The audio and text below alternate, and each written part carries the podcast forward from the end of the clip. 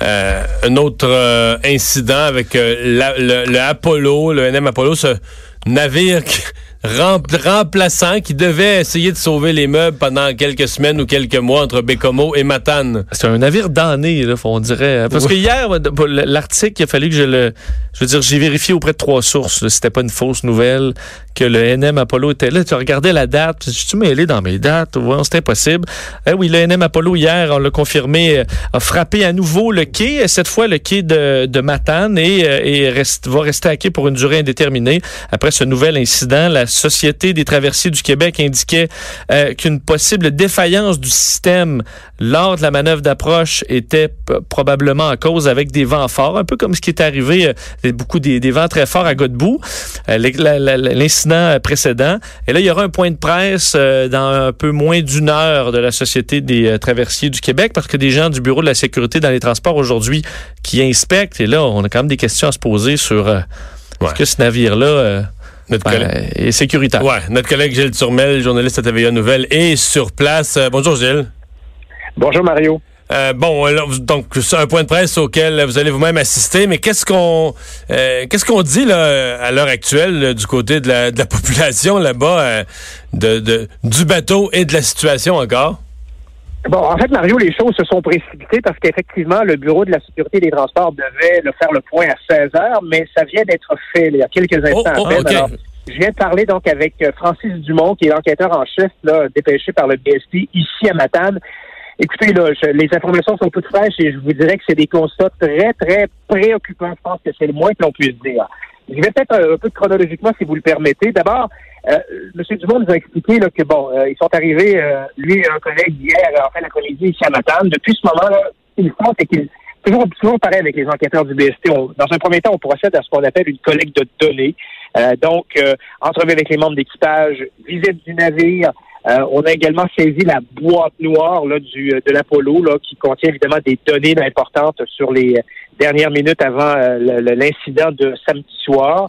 Euh, il faut savoir, Mario, que cet événement-ci est traité indépendamment de l'autre événement survenu le 25 février à Godbout, alors que l'Apollo, encore là, avait percuté le quai euh, en tentant d'accoster. De, euh, cependant, et c'est là que ça devient inquiétant, c'est qu'à leur arrivée hier à Matane, les enquêteurs du BST ont constaté des lacunes majeures quant à la navigabilité même de l'Apollo.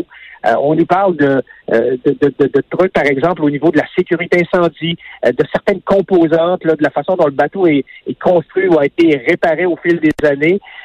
même si on nous dit que d'un côté, Transport Canada certifie ce navire-là, qu'il peut naviguer sur l'eau, on nous dit en même temps que du côté du BST, qu'il ne pourra reprendre la mer avant un bon bout de temps et je le voyais dans les dans les yeux de l'enquêteur là, c'est pas une question de jour, c'est possiblement beaucoup plus long que ça. Les dommages seraient vraiment majeurs. Le BST va demander à ce que le bateau le soit cloué à quai pour un bon bout de temps tant que toutes ces lacunes-là n'auront pas été corrigées. Là.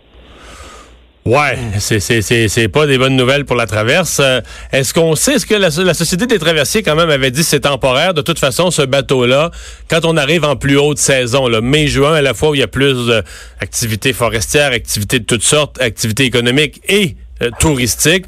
On savait que le bateau était pas suffisant. Euh, est-ce qu'on pourrait, on devait en acheter un autre? Est-ce que on pourrait devancer ça? Bon, écoutez, ça, c'est l'autre histoire en parallèle. Et cette information-là, on aimerait la voir dans la mesure où la Société des traversiers nous parlerait. La Société des traversiers n'est pas très loquace aujourd'hui. Euh, ce matin, j'ai demandé une entrevue avec son nouveau PDG, M. Lafaux, là, qui est en poste depuis le 1er février, qui a été nommé en catastrophe par le ministre des Transports, François Bonnardel. Euh, depuis le 1er février, le nouveau PDG de la STQ n'a parlé publiquement qu'une seule fois. Depuis ce temps-là, c'est silence radio. Euh, mais effectivement, là, avec ce nouvel incident euh, qui, survient avec l'Apollo, la question se pose comment se, comment se déroulent ces démarches-là pour acquérir un navire? On le sait que la, euh, la, STQ a identifié un bateau à peu près comparable en termes de taille, un peu plus petit quand même que le FA Gauthier, mais disons un peu plus comme le Camille Marcoux était le, le, précédent. Euh, donc un navire beaucoup plus gros que l'Apollo, euh, beaucoup plus récent. Là. Euh, mais bon, on, a identifié un bateau en Europe, mais on ne sait pas pour l'instant si son acquisition a été complétée. Ce qu'on sait, c'est que si ça doit se faire, si ça devait se faire, le plan initial de la STQ, c'est de le mettre en service quelque part en juin, là, effectivement, quand la saison touristique là, approche et que là, il y a un achalandage qui est beaucoup plus important sur, euh, sur le navire. et on ne le sait pas à ce moment Donc là, on est dans un vide. Si, si je, je, je prends, j'additionne tout ce que tout ce que tu nous dis, on, est dans un vide terrible. Donc, euh, le futur bateau d'Europe, c'est pas avant quelques mois. Ce bateau-là, le Apollo, ça reprend pas la mer. D'après ce que le BST nous dit, le côté sécurité, ça reprend pas la mer avant un sérieux bout de temps. Est-ce qu'on peut rappeler celui des îles de la Madeleine encore? Est-ce qu'il est disponible?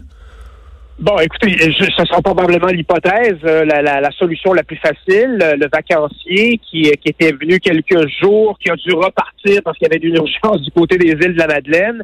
Est-ce que est-ce qu'on pourra le, rapatrier? Est-ce qu'il est disponible? Ça, c'est une bonne question. Il y avait des rumeurs, effectivement, au cours des dernières heures qui disaient que la, la, STQ avait euh, réentrepris des démarches de ce côté-là pour voir si elle ne pourrait pas louer ce navire privé-là.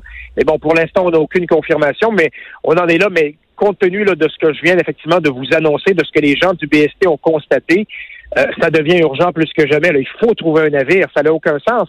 D'autant plus qu'on s'est amusé à faire une, petite comptabilité rapide. Depuis la mi-décembre, depuis que les premiers problèmes ont commencé avec le FA Gauthier, il s'est écoulé à 93 jours. Sur ces 93 jours-là, il y en a 41 où il n'y a pas eu de bateau. Imaginez, là, vous connaissez bien, Mario, l'impact économique là, et euh, nécessaire, vital pour l'Est du Québec, qui est la, traverse entre Matane et la Côte-Nord. Ça cause de sérieux problèmes à tout le monde, à des particuliers, mais surtout à des entreprises.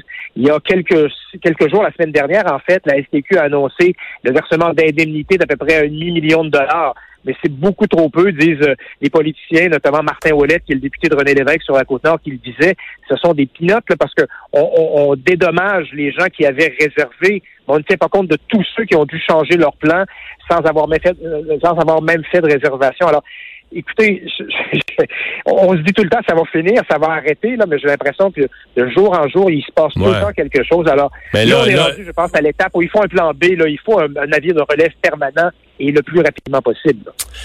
Eh bien, ben merci beaucoup, Gilles Turmel. Merci, Mario. Au revoir.